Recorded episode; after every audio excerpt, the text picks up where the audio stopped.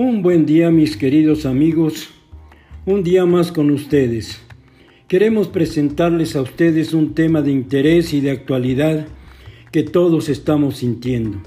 El tema del día de hoy, mexicanos todos, es un deber cívico emitir tu voto.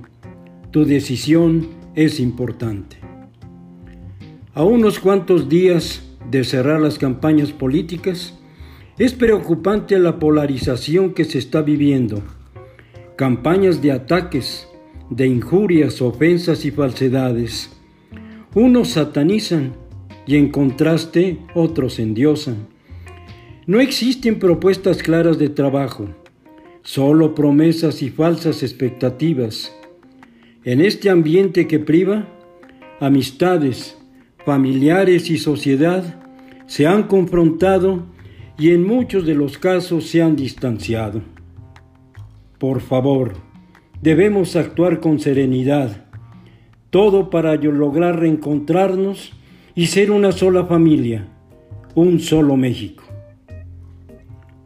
En pleno siglo XXI, en una nación como la nuestra, con todo el honor histórico que tenemos y por todas las luchas sangrientas que hemos superado, no podemos como sociedad confrontarnos.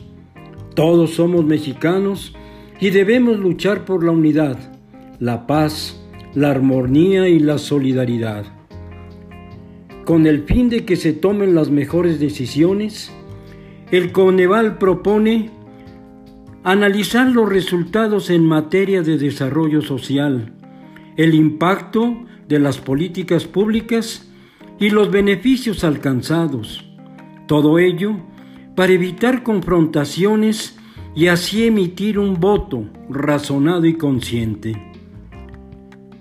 Giovanni Sartori, investigador italiano en el campo de la ciencia política, nos brinda elementos para evitar el fanatismo, el cual menciona solo se debe de dar en el deporte, ya que los resultados no afectan a la sociedad. De igual manera, comenta que tampoco debe existir el dogmatismo, el cual solo es privativo de las religiones.